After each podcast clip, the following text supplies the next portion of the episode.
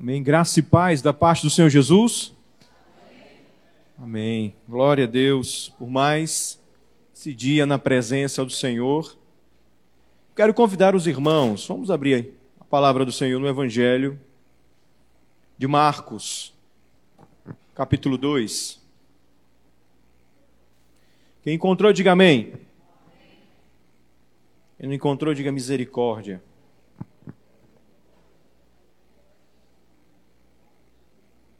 Marcos 2.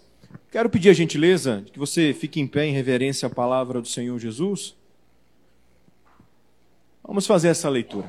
Diz assim, Marcos 2, a partir do verso 1. Dias depois entrou Jesus de novo em Cafarnaum e logo correu que ele estava em casa. Muitos afluíram para ali, tantos que nem mesmo junto à porta eles achavam lugar, e anunciava-lhes a palavra. E alguns foram ter com ele, conduzindo um paralítico levado por quatro homens.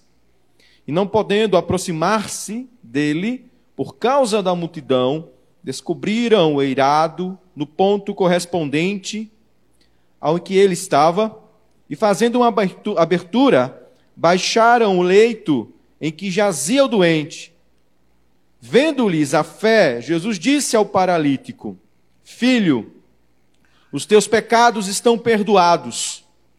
Mas alguns dos escribas estavam assentados ali e arrazoavam em seu coração: Por que fala ele deste modo? Isto é blasfêmia. Quem pode perdoar pecados senão um que é Deus? Jesus, percebendo, logo por seu espírito, que eles assim arrazoavam, disse-lhes: Por que arrazoais sobre estas coisas em vosso coração?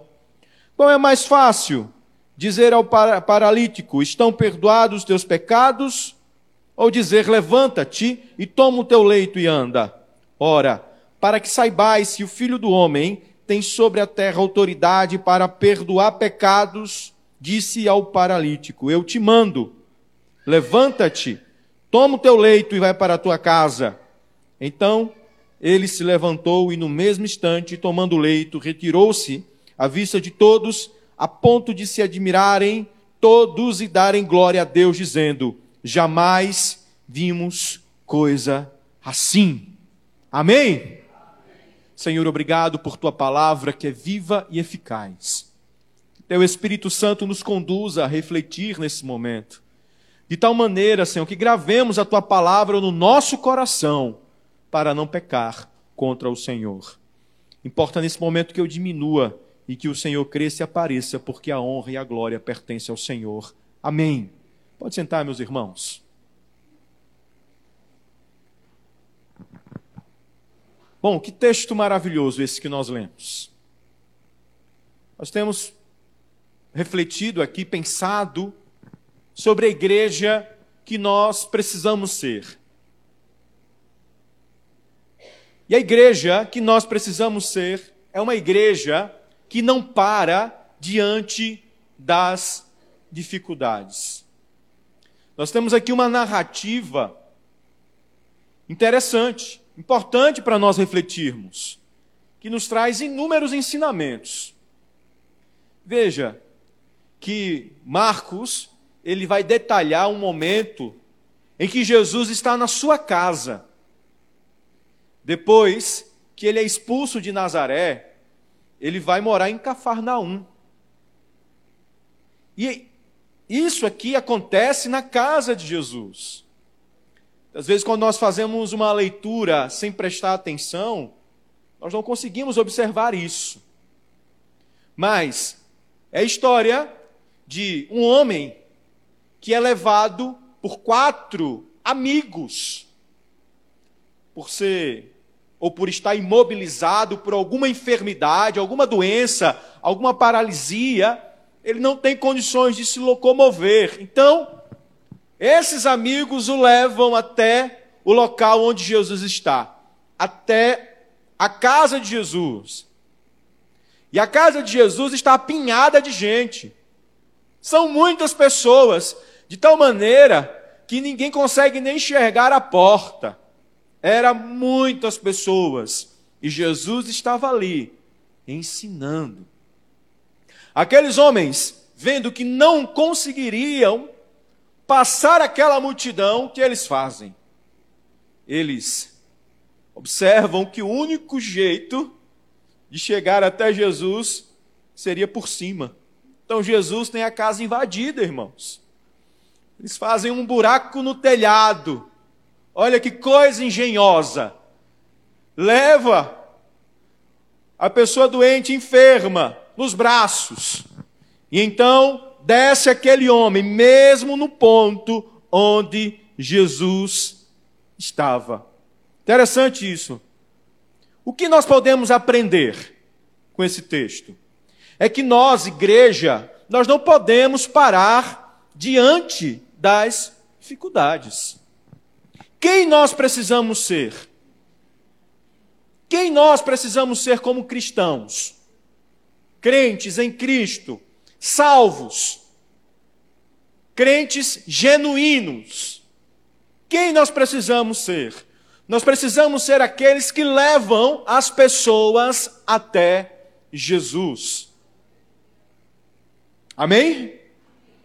Aqueles quatro homens, eles tiveram visão, perseverança, criatividade e fé. Será que nós não precisamos disso na nossa vida? Nós precisamos ter visão ou visões das oportunidades. Nós precisamos ter perseverança. Nós não podemos parar e nem desistir na primeira dificuldade. Ou no primeiro tropicão que nós levamos em alguma pedra aí pelo caminho. Nós precisamos ter criatividade, pensar em possibilidades. E também eu acredito que isso aqui é o ponto principal: termos fé, confiar. Nós precisamos ser esses homens, esses quatro amigos, que diante da necessidade desse amigo doente, enfermo, se disponibilizaram a ajudá-lo e a levá-lo até Jesus. Eu e você não estamos aqui por acaso. Eu e você não somos cristãos, não fomos chamados por acaso.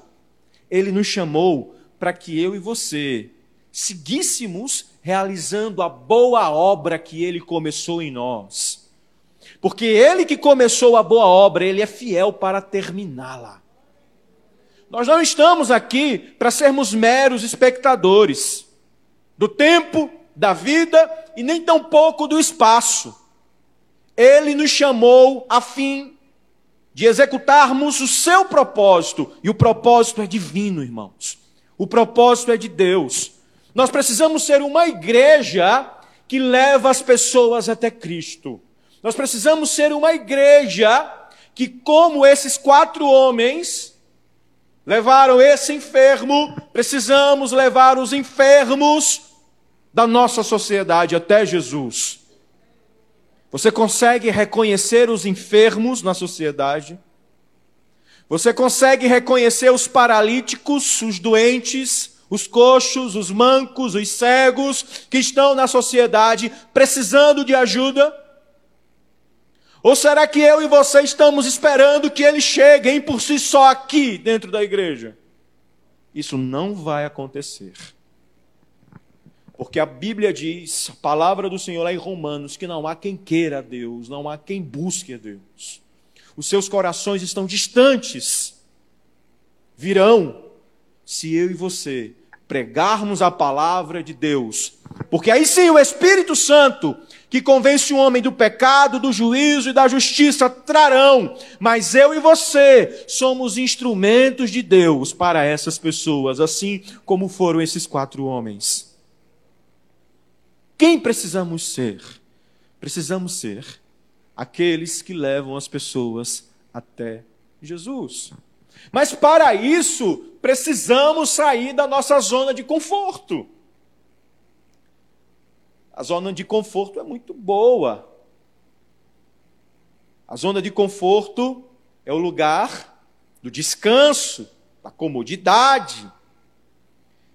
Mas a palavra de Deus não nos chamou para isso, para sermos espectadores.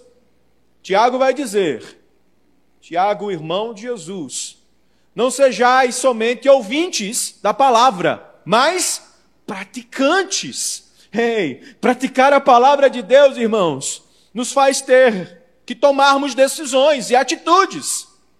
E muitas vezes praticar a palavra de Deus nos faz sair desse conforto, desse lugarzinho tão querido que nós criamos. Precisamos ser praticantes.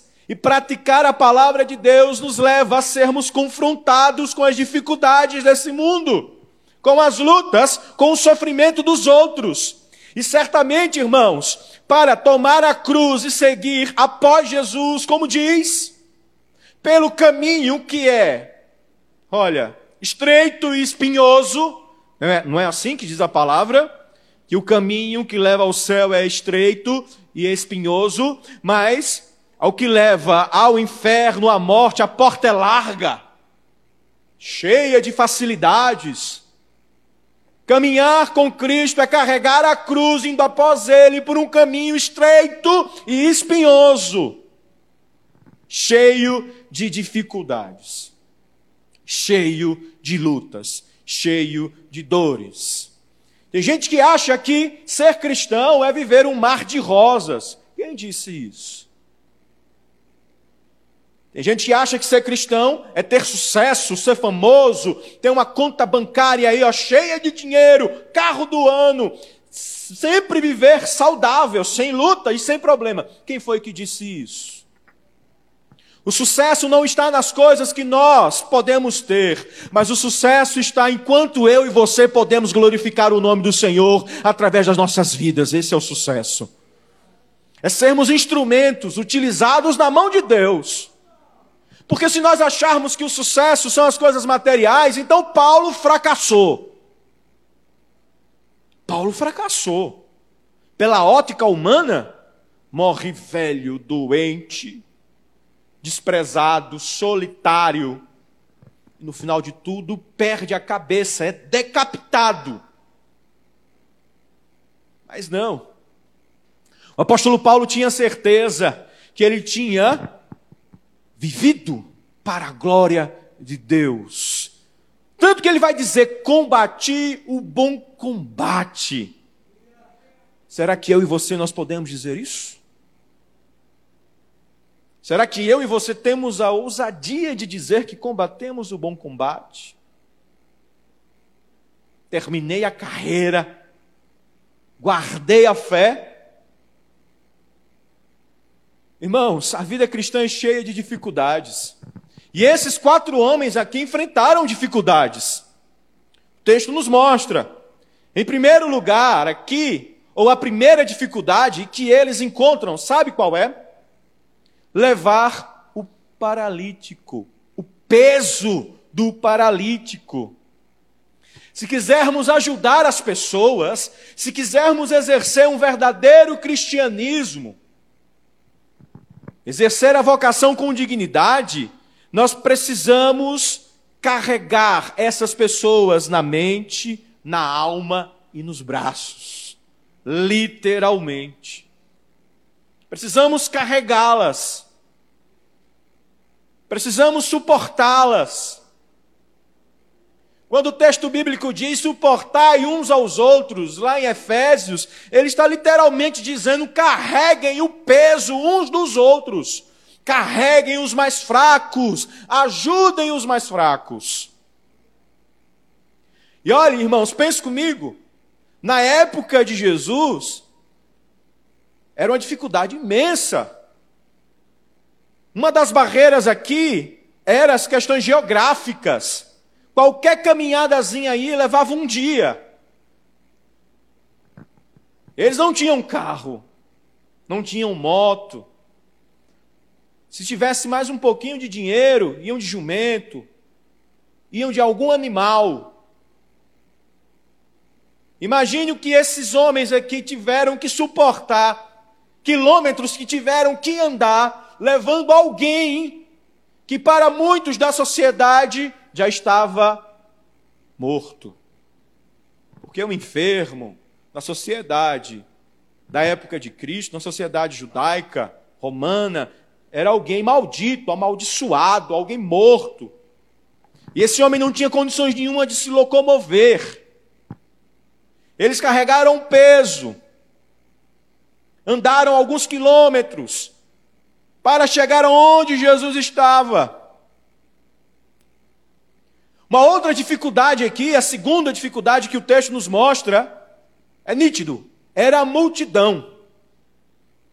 Interessante como sempre a multidão aparece como um personagem das narrativas. Olhem as narrativas bíblicas. Sempre há uma multidão, sempre há espectadores, sempre há curiosos, sempre há pessoas ali mandando calar a boca. Ei, cala a boca aí.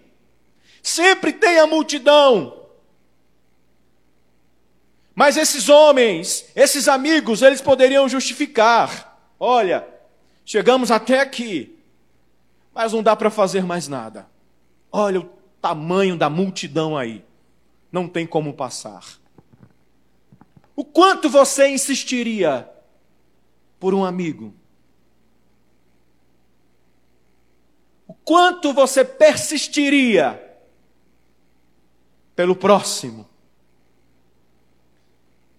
Certamente você já viu pessoas desistirem de outras rapidamente e facilmente.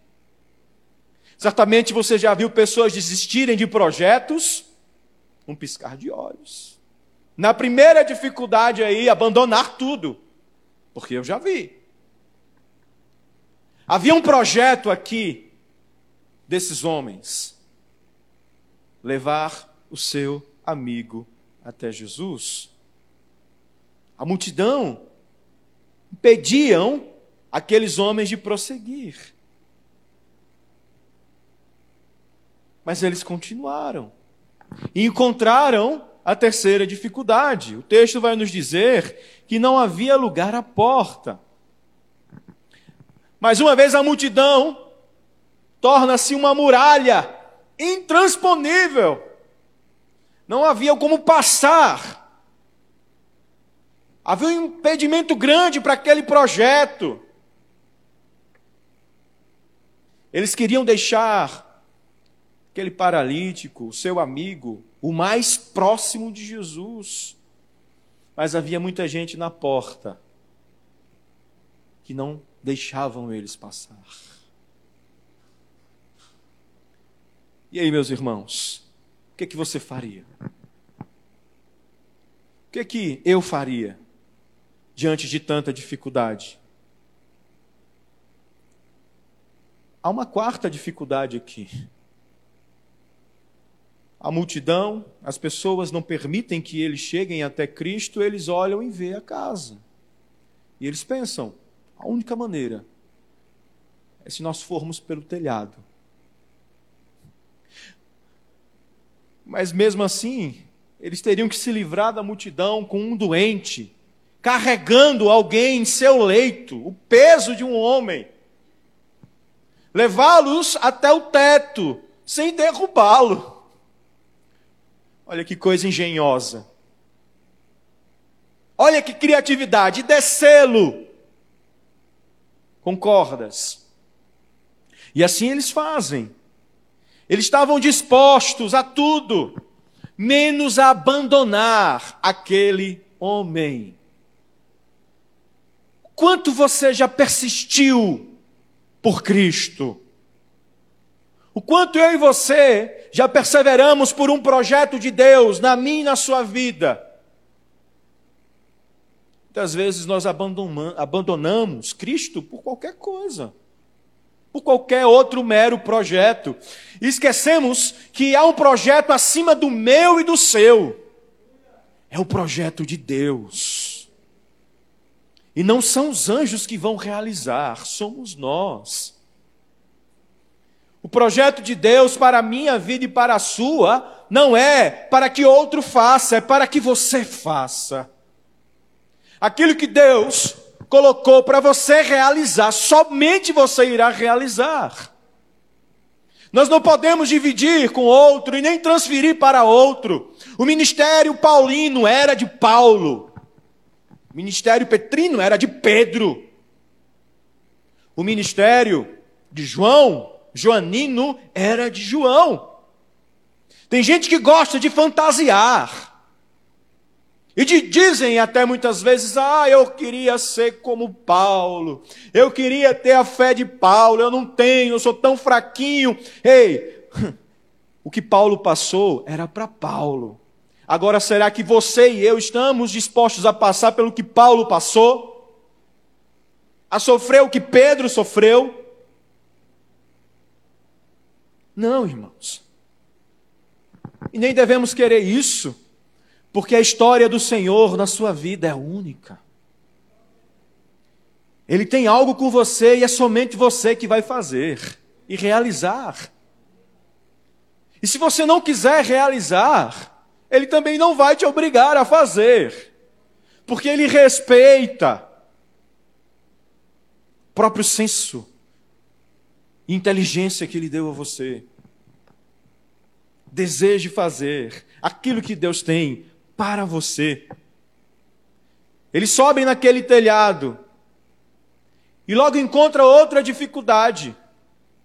Eles precisam agora tirar as telhas do lugar. Eles precisam agora destelhar aquele lugar. Então descer aquele homem até onde Jesus estava. Eu não sei aqui, mas eu já subir, a, subir subindo escada com a geladeira é terrível. Se você já teve essa experiência, você sabe. Imagine subir uma casa levando um doente. E ao chegar lá em cima, ter que destelhar. E depois exercer força. Olha, aqueles irmãos lá, chamá-los assim, aqueles amigos lá, eles precisavam estar bem sincronizados, né, para não descer a cabeça primeiro, para não descer o pé primeiro, e depois derrubar aquele homem. Eu imagino aquele homem, coitado, aquele paralítico no sofrimento dele ali, dizendo: olha, olha, meus amigos, eu quero ser curado, não é ressuscitado, não. Cuidado aí, cuidado aí. E eles fazem. Por que, que eu estou fazendo, dando ênfase nas dificuldades? Porque muitas vezes nós desistimos com facilidade das coisas de Deus, meus irmãos. Os projetos de Deus que Deus coloca na nossa mão e Ele começa a abençoar, e qualquer dificuldadezinha eu deixo para lá.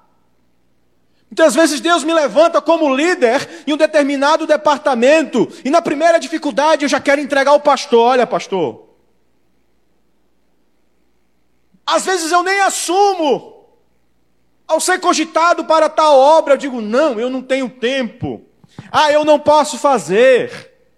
Ah, eu não quero fazer. Meus irmãos, nós somos chamados para ser aqueles que levam as pessoas até Jesus. E nós aqui na igreja, trabalhando para a edificação da igreja, nós estamos continuamente levando pessoas e edificando pessoas para Cristo. O que quer que o Senhor tenha colocado em Suas mãos, não despreze, porque eu e você seremos cobrados. Seremos cobrados. Não queira ser cobrado pelo Senhor. A Bíblia diz: a quem muito é dado, muito é cobrado. Se algo o Senhor entregou nas suas mãos para que você faça, faça com amor, com perseverança. Entendendo que é para a glória dele, não é para a sua não é para minha. Que sejamos estes que levam as pessoas até Jesus. Que sejamos estes que não param diante das dificuldades e nem se atemorizam, nem desistem na primeira dificuldade que aparecer. Que não sejamos aqueles que impedem das pessoas irem até Jesus. Se por um outro lado eu preciso ser esse instrumento e levar as pessoas até Jesus, há outras que impedem as pessoas de chegarem até Cristo. E muitas vezes eu e você estamos dentro da igreja, mas o grupo que nós fazemos parte é o da multidão. Sabia disso? Porque a multidão é lugar de espectadores. A multidão é lugar de descompromissados. A, a multidão é lugar de comodidade, de tranquilidade. A multidão é lugar de vitimismo. Sabia que tem muita gente dentro da igreja se fazendo de vítima? Ah, porque ninguém me quer, né? É como se pegasse aquela é a margarida, é a tulipa, não sei. Mal me quer, bem me quer, mal me quer. Ninguém me vê, ninguém olha para mim. E quem disse que alguém precisa olhar para você? Quem disse que alguém humano precisa olhar para você? Há um que olha para você desde o ventre da sua mãe, esse é Jesus. Há um que de antemão, antes que as coisas acontecessem, ele já tinha visto você. E ele mesmo designou você para a obra que ele separou, para que você e eu glorifiquemos o nome dele com a nossa vida. A gente está preocupado, ah, o pastor não me viu, ah, o pastor não falou comigo, ah, o pastor, o irmão não me deu a paz do Senhor, irmão, se importe é com Jesus, porque se Jesus nos abandonar, um minuto sequer nós estamos perdidos. O amor dele não falha, ele não nos abandona jamais. É por causa dele que eu estou aqui. É por causa dele que eu insisto no ministério pastoral. É por causa de Cristo, não é por causa dos homens. Porque os homens falham, desprezam, mas Cristo não. Os homens muitas vezes veem os outros como coisas olham o exterior, estão perto de você enquanto você pode dar alguma coisa a eles. Mas Cristo não. Cristo te ama do jeito que você é, do jeito que você está. E o amor dele é verdadeiro, não muda, é imutável. Aleluia. E ele é tão tremendo e tão extraordinário que ainda que cheguemos diante desse Cristo como esse paralítico, todo quebrado, destroçado, inutilizado, desprezado, escanteado, ele é aquele que muda a nossa história. Ele é aquele que escreve um novo enredo numa história de tristeza, de dor e desgraça. Ele é expert em dar um novo rumo a trajetórias. Nós não podemos ser como aqueles que impedem das pessoas irem até Cristo, estando simplesmente no meio da multidão, sendo impedimento. Nós não podemos ser aqueles que impedem das pessoas irem até Cristo sendo críticos. Você sabia disso? Tem muito crítico dentro da igreja. Tem muita gente que diz assim: olha, não vai dar certo. Isso, esse projeto não vai dar certo. Não, não, não, não, não. Sabia que tem muito crítico? Muita gente que empresta sua boca ao diabo, assim como Pedro fez. Não, Senhor, morreu o Senhor? Não, eu morro pelo Senhor. O que Pedro vai faz? Nega Jesus. Há muitos críticos dentro da igreja. Ah, não, o irmão quer fazer isso, não vai dar certo. O pastor quer fazer isso, não vai dar certo. Ah, não sejamos aqueles críticos de plantão que acreditam que estão ali para ajudar, mas não estão, estão sendo pedra de tropeço, impedindo que outras pessoas cheguem até Cristo. Não sejamos estes. Não sejamos estes que estão dentro da igreja criando picuinha. Disse-me, disse.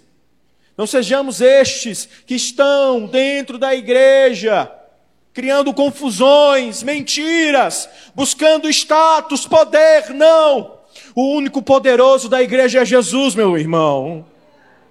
O único poderoso é Ele. O único que deve aparecer é Cristo. Diante dele, todos nós somos iguais.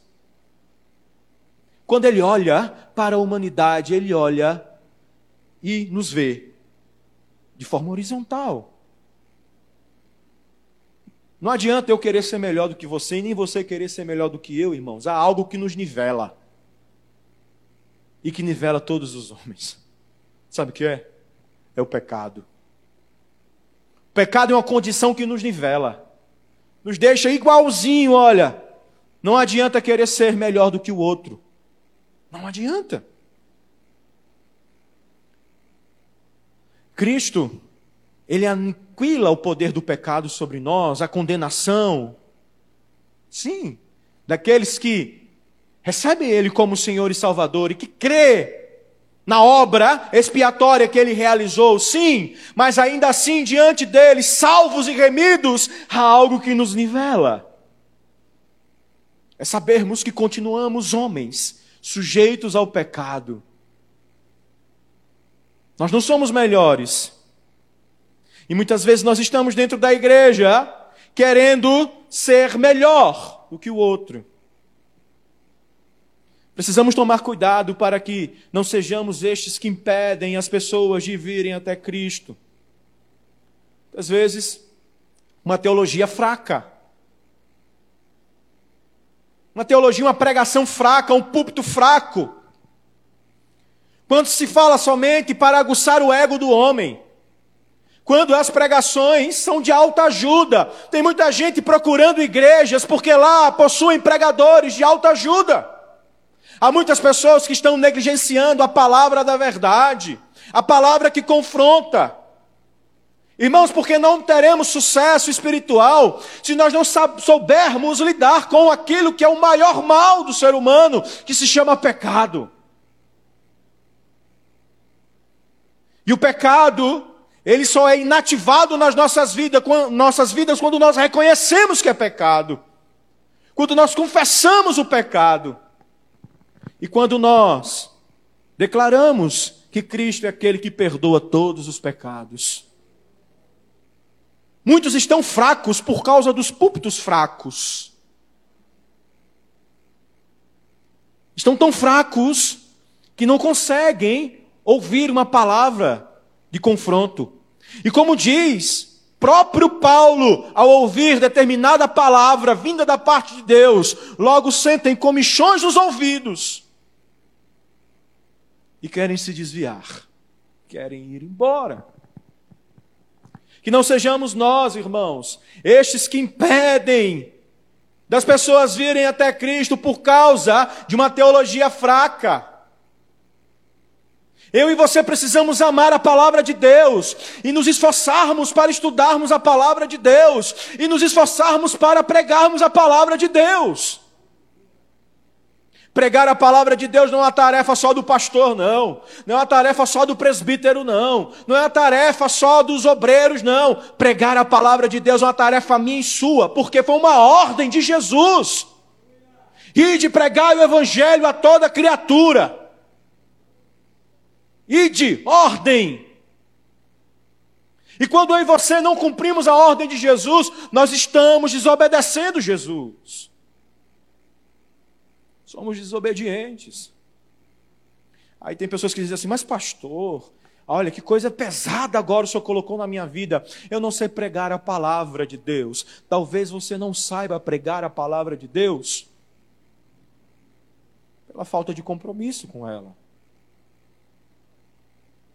Porque muitas vezes não vem a igreja, não vem a escola dominical. O quanto você se esforça por Cristo? Não vem um culto de oração. É, eu não sei orar, pastor. Não me dê oportunidade, não, que eu não sei orar. Não sabe orar. Quanto você tem se esforçado para orar a Cristo?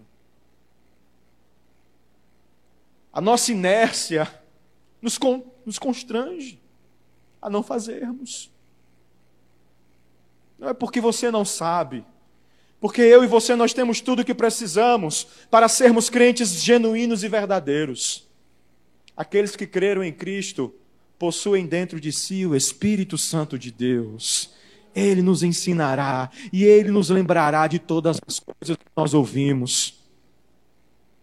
Ah, pastor, eu não sei pregar, não sabe porque não lê a Bíblia. Eu não sei orar, não sabe porque não vem para o culto de oração orar. Não ora em casa, não dobra o joelho. Tem muitos que só abrem a Bíblia na hora que o pastor diz assim: Olha, abra aí, meu irmão, na palavra tal. Nós precisamos mudar isso. Porque isso é um impeditivo da e da sua parte, colocando eu e você numa inércia. Eu e você fomos chamados para irmos ao mundo, pregar o Evangelho e, como esses quatro homens, trazer os doentes, os coxos, os cegos, os mancos à presença de Jesus, para que eles sejam salvos para a glória de Deus. Amém, irmãos? Amém. Que amigos, né? Esses quatro homens como eu preciso de amigos assim. Você precisa também? Como esses homens que no momento de total fragilidade desse paralítico se dispuseram a carregá-lo. Como eu preciso de amigos assim. Você também precisa, eu tenho certeza, de pessoas dispostas a carregar a tua dor eu também preciso de pessoas que se unam a mim nas minhas fraquezas. Lembra quando Moisés orava com as suas mãos levantadas? O exército de Israel prevalecia. Mas de repente as mãos dele começou a cansar. Imagine muito tempo com as mãos levantadas. E quando Moisés começou a baixar ali as mãos, o exército contrário a Israel prevalecia. E tinha ali dois homens observando isso. E quando eles estavam com as mãos levantadas, o exército prevalecia. O exército de Israel. Então eles vão lá. Cada um segura na mão de Moisés. Então ele, com as mãos para o alto, orando ao Senhor, Deus deu vitória a Israel. Que Deus levante amigos para segurar as tuas mãos nos momentos de luta, de tristeza. Que Deus levante amigos na sua vida, disposto a carregar com você toda dor, toda fragilidade, a suportar naquele momento que ninguém suporta. Que Deus levante, mas que Deus também me levante como esse amigo. Que Deus levante você como amigo. Que Deus levante aqui nessa igreja amigos, como esses quatro homens eles não iam ganhar nada em troca. Não, era uma coisa recíproca. Não havia reciprocidade, porque o que um aleijado poderia ali, um enfermo, um cego, qualquer que fosse o problema daquela pessoa, o que eles ganhariam em troca? Não, eles não fizeram. Eles fizeram porque havia algo maior no coração deles: amor havia algo maior na vida deles: fé. A Bíblia diz, meus irmãos, que sem fé é impossível agradar a Deus. Quando nós não temos fé, igreja, as coisas na igreja não andam. As missões não andam. Os cultos não andam. O cais, aquele pouquinho de gente, a receita da igreja, dízimos e ofertas, cai. Não há vidas resgatadas, porque não há quem pregue. Como virão se não há quem pregue?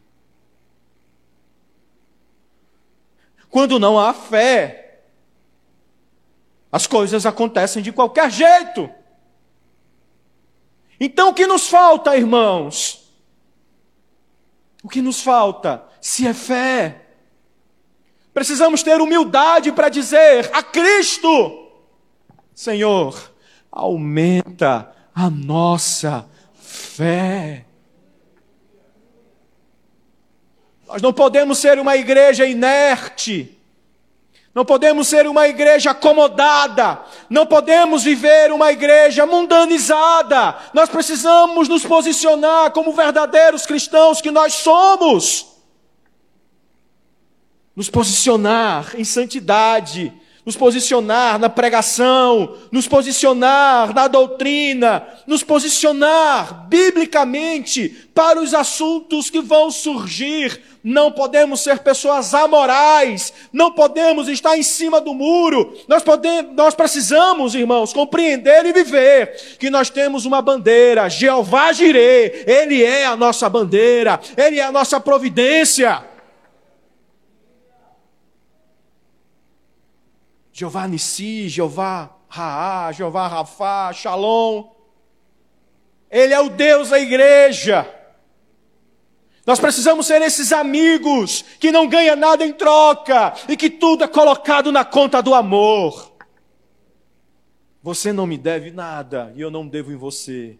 Não devo a você, está na conta do amor. O amor de Cristo. Que sejamos esses amigos.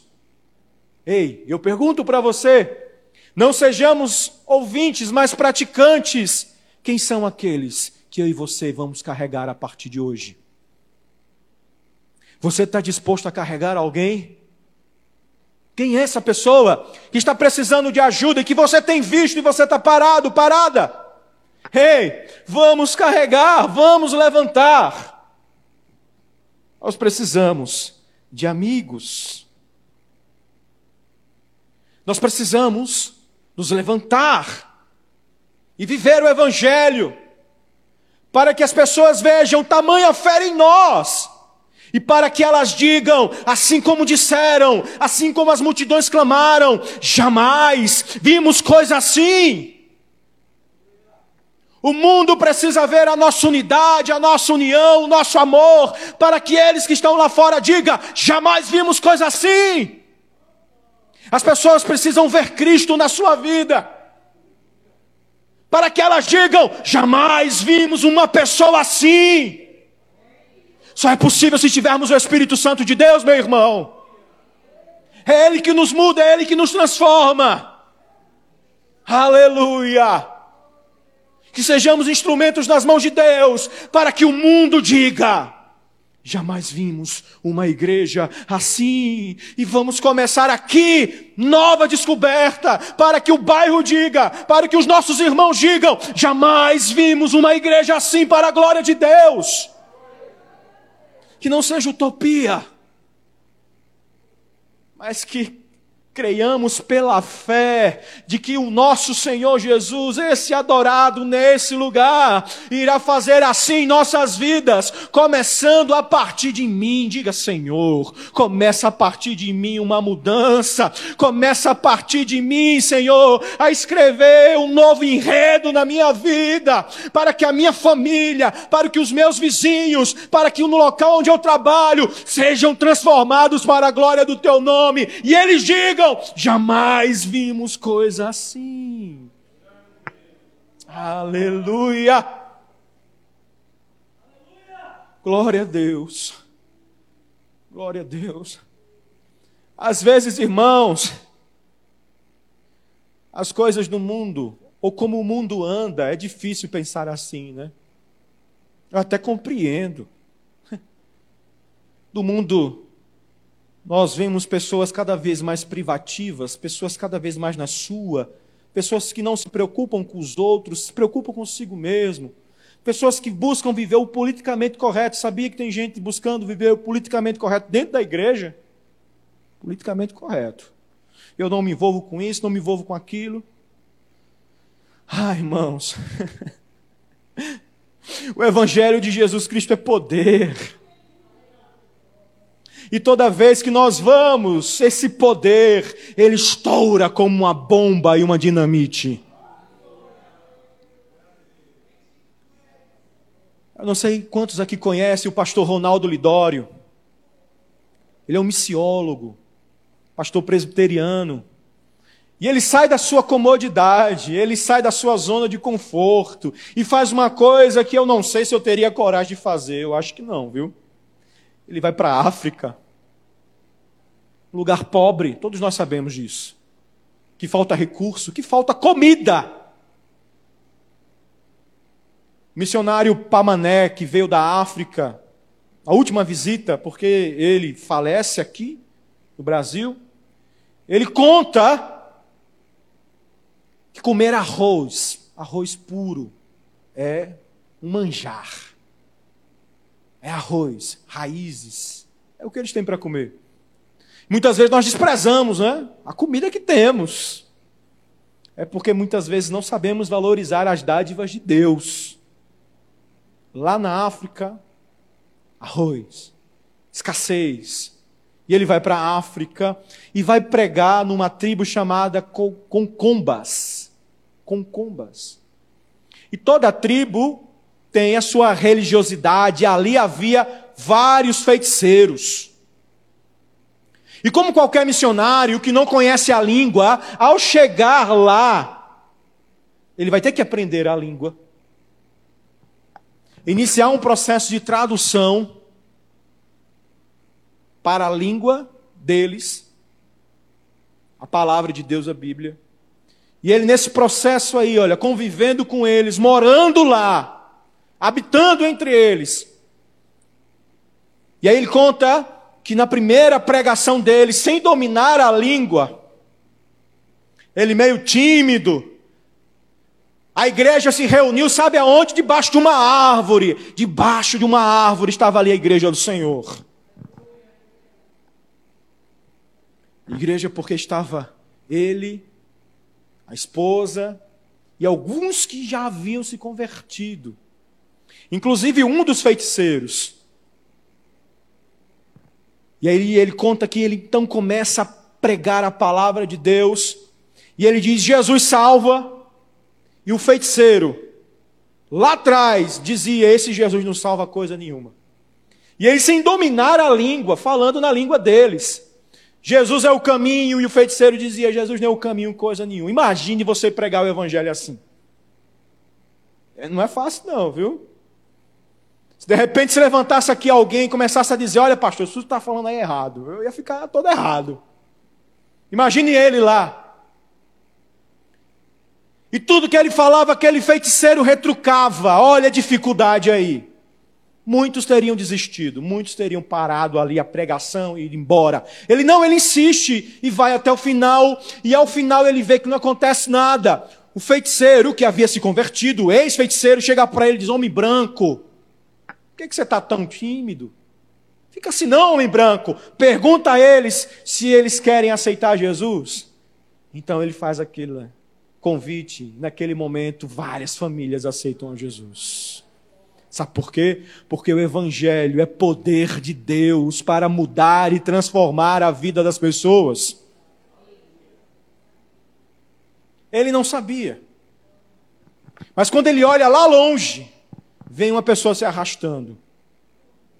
A pessoa vem se arrastando debaixo de pedra, de pau, suja, cheia de lama.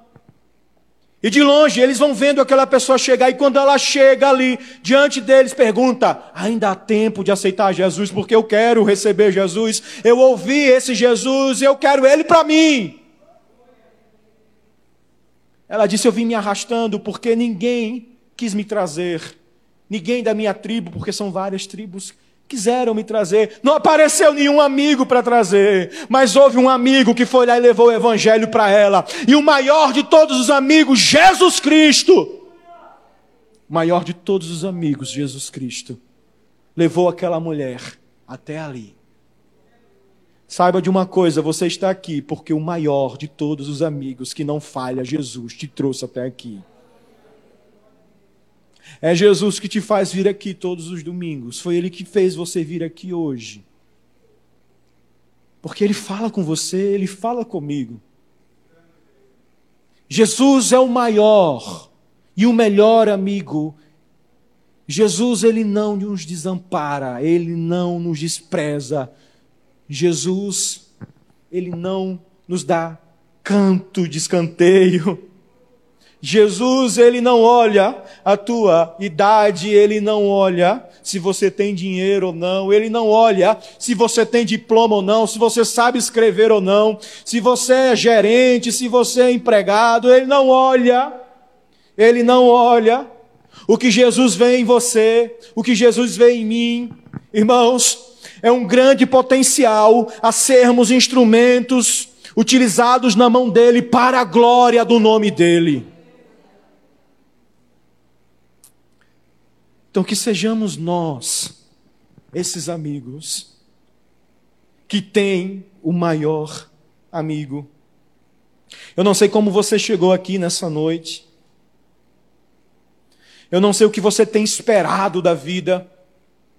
Mas eu quero te dizer, em nome de Jesus, que Ele espera de você o melhor que você pode dar a Ele. E o melhor que eu e você podemos dar ao dono do ouro e da prata é a nossa vida. Nós somos a oferta. Nós somos a oferta. Amém?